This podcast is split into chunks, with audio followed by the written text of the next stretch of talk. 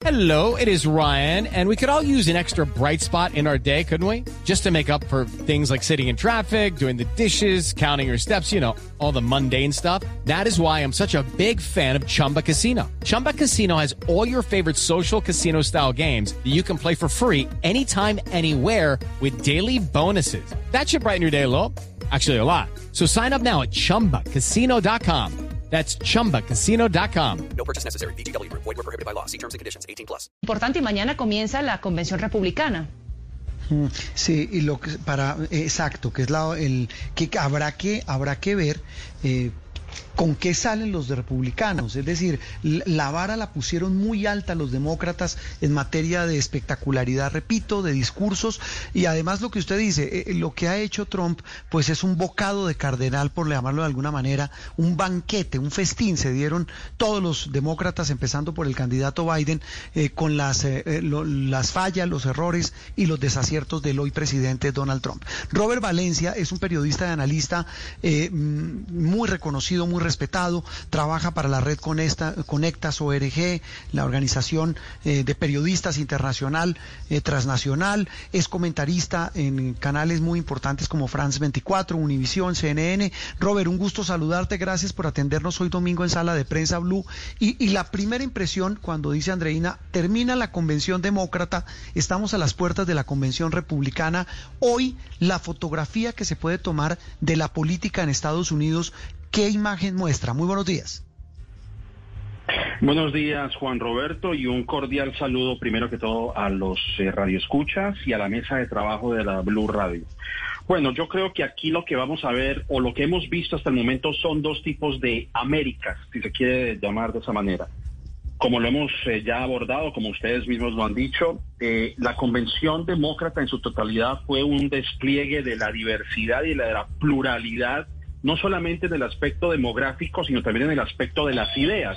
Me refiero específicamente, eh, por ejemplo, eh, el incorporar a, Alexandria Ocasio Cortés y a Bernie Sanders, que son tal vez el ala más eh, radical, si se quiere llamar de esa manera, a, a los, digamos, dentro del partido dentro del partido demócrata, perdón, pero también incorporó a Michael Bloomberg y a Elizabeth Warren, que fueron dos candidatos demócratas que pues en realidad fueron, se, se atacaron demasiado duro. Y en parte yo creo que por eso fue que los demócratas invitaron al resto de los que fueron candidatos como para zanjar un poco las diferencias y demostrar que son un partido unido. Y obviamente pues eh, también con toda la participación de las mujeres, eh, de los de algunos hispanos, algunos lunares aquí y allá, por ejemplo, el hecho de que no se utilizó esta plataforma para mostrar nuevos liderazgos. Obviamente vuelvo a mención de Alexandria Ocasio Cortés, que es una de las figuras emergentes del Partido Demócrata, pero regularmente estas convenciones sirven para impulsar nuevas generaciones y lo que vimos fue un despliegue de la vieja guardia de los demócratas. Ahora, en cuanto a los republicanos, sí, como ustedes lo acaban de mencionar, estamos esperando eh, qué es lo que van a decir ellos, pero yo creo que ya tenemos una abrebocas de lo que va a ser. Primero, los republicanos van a invitar a personalidades como eh, esta pareja de Missouri, que si ustedes recuerdan, fueron los que sacaron armas desde su eh, conjunto cerrado a manifestantes negros en ese estado. Y obviamente ellos, a ellos se les presentaron cargos eh, por haber mostrado esas armas y amenazarlos con dispararles. También van a invitar a una figura conocida aquí en Estados Unidos que es un eh, empresario que se hizo famoso por la, por la, fabricación de almohadas. También van a invitar al, niño Nick Sandman, que fue el que confrontó a un nativo americano en Washington y que también generó una un escándalo, una, digamos, eh, esta división en Estados Unidos. Es decir, en resumidas cuentas, mientras que los demócratas mostraron una, una nación unificada y donde se está haciendo un llamado al, al alma estadounidense, como lo dijo Joe Biden, los republicanos van a apuntalar a lo que nosotros aquí conocemos como la guerra de las culturas, es decir, el de reavivar su base. Yo creo que los republicanos, por lo menos juzgando lo que sabemos hasta el momento, no van a tener, eh, digamos, el, la misma, eh, el mismo interés de atrapar eh, votantes independientes o, aquellos votantes que vacilan entre Donald Trump y Joe Biden. Yo creo que lo que van a hacer es simplemente avivar a su base más recalcitrante, de decirle, por ejemplo, a, a las personas blancas que viven en los suburbios que con Donald Trump ellos están más protegidos que teniendo a Joe Biden como presidente, porque bueno, obviamente van a hacer uso del miedo, que es básicamente lo que ha venido haciendo Donald Trump en los últimos días, incluso de cara a lo que fue la Convención Nacional Demócrata. Robert, Precisamente sobre esto que usted habla de, la, pues un candidato que emociona, Donald Trump emociona a su a su público, pues agita sus bases con estas con, este estilo tan confrontacional. En cambio, Joe Biden, como sabemos, es una persona pues más tranquila, más reposada, que de cierta manera representa el status quo, pero en un momento en el que Estados Unidos está en, una crisis como la que se encuentra, como el que se encuentra en este momento, económica, social, política, eh, no es Joe Biden de pronto una opción eh, para precisamente ese público que está en la mitad los independientes, los, los, los indecisos, que están esperando un poquito más de estabilidad? Sí, por supuesto. Yo creo que si hay algo que los demócratas hicieron con la elección de Joe Biden y de Kamala Harris, eh, su llave presidencial, o vicepresidencial en este caso, pues es precisamente animar un poco los, calmar un poco los ánimos, porque obviamente eh, muchos eh, todavía creo que no están preparados para ver una versión más radical. Bueno, yo no sé si sea radical el hecho de solicitar eh, un, un seguro médico universal o de pedir que se aumente el salario mínimo. Pues hay una veintena de países que ya ofrecen eso y Estados Unidos pues está rezagado en ese aspecto. Yo no sé qué tan radical sea para este país, pero bueno, es radical para ciertos sectores de la población. Y obviamente que teniendo a Joe Biden, yo creo que la ventaja que existe aquí es que hay un poder de negociación. El hecho de que los demócratas trajeron, por ejemplo, a John Kasich, que fue el, exgobernador de Ohio y que es republicano, que trajeron a Cindy McCain, la esposa de John McCain, que también fue ese eh, otro eh, candidato republicano y que lamentablemente falleció hace poco, y también que trajeron a Colin Powell, ex eh, integrante de la, del gabinete de George W. Bush, pues es precisamente como traer ese, esos votantes republicanos que no están conformes con lo que ha hecho Donald Trump. Y como lo mencionó Joe Biden, pues eh, creo que lo más importante aquí es no solamente mostrar el plan de trabajo que tenga eh, Joe Biden como presidente, sino también es un llamado a la compasión. Y yo creo que ese también fue uno de los puntos más sobresalientes de su discurso en la, en la noche del, del jueves, porque yo creo que si hay algo que de lo cual carece Donald Trump es eh, la compasión. No tuvo compasión, no la ha tenido, lamentablemente. Prefirió jugar a la política con un virus que no conoce de políticas y en vez de utilizar la plataforma de sus eh, ruedas de prensa diarias, lo que hizo fue utilizarla más bien, en vez de apaciguar y de calmar los miedos y las angustias de los estadounidenses, lo hizo simplemente para atacar a los medios de comunicación e impulsar su propio, sus propios intereses con eh, conspiraciones, eh, con teorías de conspiración y quién sabe qué otras cosas más. Entonces yo creo que con Joe Biden por lo menos está la seguridad de que hay que rezar las heridas del país eh, que han surgido de, esta, de esos tres años y medio, que es importante recuperar la economía porque son 30, 40 millones de personas sin empleo, más de 170 mil muertos y 5 millones de infectados. Y obviamente estamos en una situación bastante difícil. Yo que me encuentro en la ciudad de Nueva York, tal vez Nueva York fue de las ciudades que peor recibió los embates de este virus. Entonces, eh, me parece que lo que está tratando de hacer Joe Biden es primero llamar a la conciliación, pero obviamente en los próximos meses veremos un eh, debate entre ambos candidatos y en donde ya creo que ahí se tiene que mostrar con un poco más de detalle eh, este plan de trabajo que vamos a ver si beneficia a los estadounidenses eh, de cara a noviembre. Robert, y hay otro elemento y es que dicen, o, una de las críticas que se le hace a Biden es que él no moviliza mucho a la gente joven, como de pronto sí hace una Alexandria Casa Cortés o como inclusive hizo eh, Bernie Sanders en su precandidatura.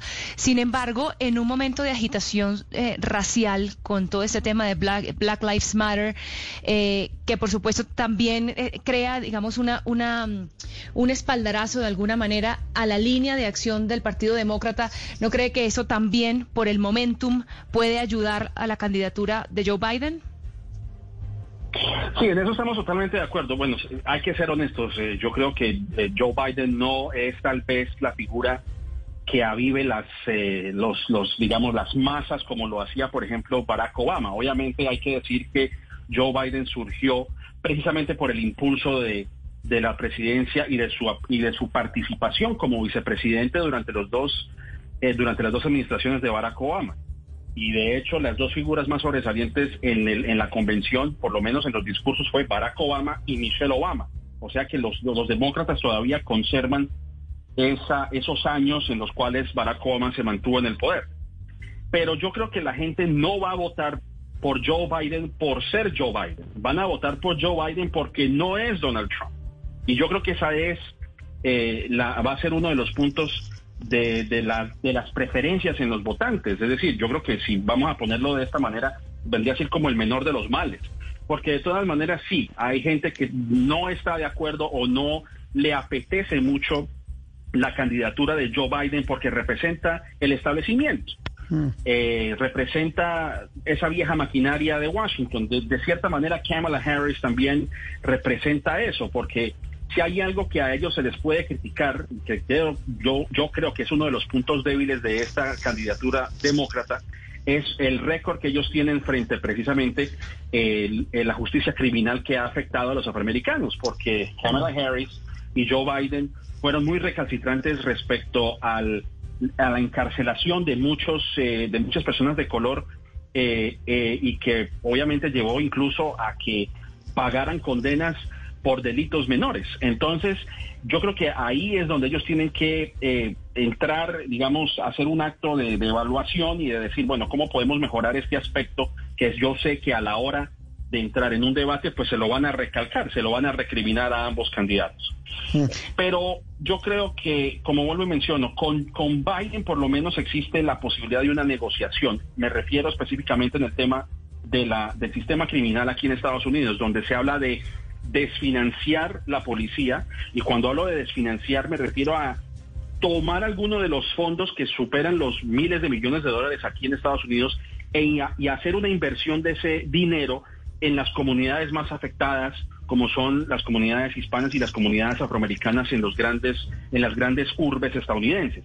Entonces, creo que aquí lo más importante es la capacidad de maniobra y de eh, negociación y de que Joe Biden tiene esa habilidad de eh, discutir temas importantes tanto con demócratas como con republicanos, cosa que no sucede con Donald Trump, porque si hay algo que han dicho los reportes es que Nancy Pelosi, que es la, la figura eh, más importante de los demócratas en el Congreso, no se hablan desde hace meses. Ni Nancy Pelosi ni, Donald Trump. Entonces no hay ningún tipo de negociación. En cambio, con Joe Biden se abre esa posibilidad. Y yo creo que ese va a ser uno de los puntos más importantes eh, a medida que nos acerquemos a, a la fecha de las elecciones. Eh, tal vez una pregunta final, Robert, eh, muy rápida, agradeciendo su, su gentileza con nosotros eh, y hablando de esas fortalezas y debilidades y de que va a ser una campaña feroz, como todas las campañas políticas, pero esta va a ser terrible. Eh, le van, por ejemplo, a sacar a relucir, eh, Trump podrá utilizar, claro, tienen casi la misma edad, pero uno ve mucho más frágil a Biden que a Trump en materia de, semblante. Perdóneme que el tema puede parecer superficial, pero en Estados Unidos también, también se utiliza eso. Bueno, en Colombia alguna vez un candidato lo hizo, lo hizo Santos cuando criticó a, Antanas Mocus. En el caso de Biden se uh -huh. puede utilizar eso, incluso hay rumores de que está enfermo. Bueno, esa es una muy buena pregunta y yo creo que eh, Joe Biden eh, el jueves dio tal vez uno de los discursos, si no el discurso más importante de su carrera política, punto. Y, hay, y una de las preocupaciones era precisamente eso. Yo creo que Joe Biden, eh, parte de la razón por la cual no, eh, digamos, genera tantas pasiones como lo, lo, ha, lo ha generado o lo genera Barack Obama, por ejemplo, es precisamente sus eh, deslices lingüísticos y sus gazapos idiomáticos. Eh, y de hecho los republicanos le han sacado eso en cara. Pero también hay que ver que Donald Trump no es la persona más elocuente y, yo creo que eso está más que documentado, que es una persona que no sabe desilvanar una conversación y, merodea lingüísticamente y no se le entiende realmente lo que quiera decir. Termina siendo un desbarajuste lingüístico de igual manera. Así que yo creo que vamos a ver eso precisamente, eh, vamos a ver cómo se desempeñan ambos, pero por lo menos Joe Biden mostró coherencia, mostró un mensaje claro, conciso, donde no hubo esos gazapos y esas salidas en falso, que bueno, obviamente él ha sido, eh, él ha tenido esa característica en los últimos meses, y yo creo que aquí es donde, eh, digamos, refuerza un poco esa seguridad entre los demócratas. Muchos estaban preocupados, pero el discurso que dio el jueves en la noche, para mí fue un discurso claro, fue un discurso conciso, donde mostró compasión, donde de cierta manera eh, describió superficialmente su plan de trabajo y no este tipo de discursos que da Donald Trump, que son discursos eh, sin sentido realmente. Y no lo digo por no ser ni demócrata, yo no soy ni demócrata ni republicano, simplemente me remito a los hechos y pues obviamente Donald Trump no es precisamente el orador eh, por excelencia eh, como lo es Barack Obama, por ejemplo. Recogiendo un poco de la pregunta de Juan Roberto, pero hacia otro aspecto, no podrían también utilizar, que es una carta que creo que no se han jugado, el tema de las acusaciones de acoso sexual o de abrazos y besos inapropiados que muchas mujeres han, han, esbozado en contra de Biden?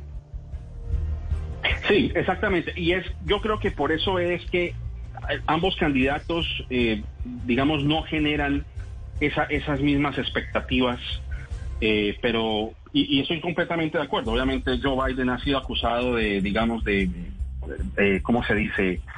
De posturas y de comportamientos eh, poco aceptables, ¿no? Pero bueno, obviamente si hacemos si hacemos una comparación, bueno, Donald Trump realmente pues tampoco es la persona que, que tenga una autoridad moral para señalar eso, por las razones que ya sabemos. Eh, yo lo que considero aquí es que obviamente yo sin querer eh, pasar por alto ese tipo de situaciones y de comportamientos, porque yo creo que en los tiempos del Me Too, como ustedes lo, conocen, pues ese tipo de, de, comportamiento de un hombre hacia una mujer es completamente inaceptable independientemente del cargo que se ocupe. Pero hay muchas cosas que están en juego, eh, lamentablemente, eh, y aquí pues sumando y restando, pues mucha gente va a optar por la persona o se va a decantar por alguien que tenga un mejor manejo de las cosas y donde por lo menos acepte las responsabilidades, porque si bien Biden, vamos a suponerlo en, un caso hipotético, le saquen a reducir ese comportamiento, pues bueno, él seguro va a pedir disculpas o que creo que ya él las anunció, si mal no estoy. A diferencia de Donald Trump, que es una persona que se muestra intransigente y no admite culpa ninguna.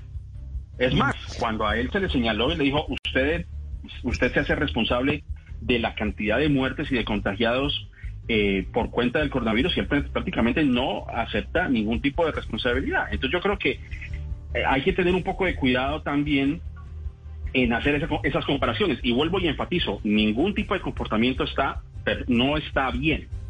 Pero en el mm. esquema de las cosas, pues obviamente que Joe Biden es un, tiene más experiencia eh, como estadista que Donald Trump y eso lo ha demostrado con creces. Eh, por lo que estoy viendo, y, ya Robert, me quedan solo unos instantes, hoy, con la foto, con su experiencia, con lo que sabe, eh, usted me va a decir que ni loco me responde así, pero ¿quién gana la elección de noviembre? Ni loco le respondo así. no, mentiras. Ni lo, no, a ver, bueno, obviamente nosotros nos, amparamos en las encuestas, ¿no? Nos, nos amparamos mucho en las encuestas. Pero si hay algo que las encuestas nos han enseñado es que eh, fluctúan con el paso del tiempo. Eh, el, el, 2006, el 2016, perdón, fue un claro ejemplo y yo creo que las encuestadoras fallaron en entender eh, la composición demográfica de este país y, y vemos que la mayoría de las personas votaron por Hillary Clinton eh, en los en los eh, en las grandes urbes y en las costas de Estados Unidos, tanto en el lado este como en el lado oeste, mientras que la parte rural, la parte de lo que se conoce como la mitad de, Estados Unidos, pues fue a, favor de, Donald Trump prácticamente. Ahora, si nos remitimos exclusivamente a las encuestas, eh, vemos que Biden tiene una ventaja sobre, sobre Donald Trump. Ahora, hace unas semanas tenía una ventaja incluso de doble dígito sobre Donald Trump. Ahora, eh, vemos ahora que esa, esa desventaja se disminuyó y ahora hay una ventaja de un 5% o 6%, el cual encaja dentro del margen de error. O sea que está muy peleado, mm. indudablemente. Yo creo que eh, para mí eh, señalar quién va a ser el ganador es demasiado peleado. Además, por otros factores que ya conocemos. Lamentablemente aquí en Estados Unidos estamos lidiando con el tema de- del correo, que obviamente pues Donald Trump ha explotado esa falacia de que eh, los votos por correo eh, llevan a un fraude y eso no es cierto, porque sabemos que hace más de 150 años ese, ese servicio se ha proveído y no hay incidencia de un masivo fraude. Puede que haya algún incidente aquí y allá, pero señalar que hay un fraude masivo, pues no lo hay. Eso simplemente es una parte de la conspiración que él ha infundado y que, bueno, lamentablemente los medios de comunicación han caído en esa distracción. Eh, podría Pues- decir que Joe Biden sería la opción más eh, factible, en mi opinión, basado en las encuestas, pero todo también depende de cómo se desarrollen los debates eh, de cara Lucky Land Casino asking people what's the weirdest place you've gotten lucky? Lucky? In line at the deli, I guess? Aha, in my dentist's office. More than once, actually. Do I have to say? Yes, you do. In the car before my kids' PTA meeting. Really? Yes. Excuse me, what's the weirdest place you've gotten lucky? I never win and tell. Well, there you have it. You can get lucky anywhere playing at LuckyLandSlots.com. Play for free right now. Are you feeling lucky? No purchase necessary. Void where prohibited by law. 18 plus. Terms and conditions apply. See website for details. a las elecciones, a algún tipo de, de escándalo que surja, como ocurrió, por ejemplo, en el 2016 cuando salió ese ese mm, esa grabación de Access Hollywood, donde él obviamente tenía un, un lenguaje bastante. Hello, it is Ryan, and I was on a flight the other day playing one of my favorite social spin slot games on chumbacasino.com. I looked over the person sitting next to me, and you know what they were doing? They were also playing Chumba Casino. Coincidence? I think not. Everybody's loving having fun with it. Chumba Casino is home to hundreds of casino style games that you can play for free anytime, anywhere even at 30,000 feet. So sign up now at ChumbaCasino.com to claim your free welcome bonus. That's ChumbaCasino.com and live the Chumba life. No purchase necessary. Group. Void were prohibited by law. See terms and conditions. 18 plus.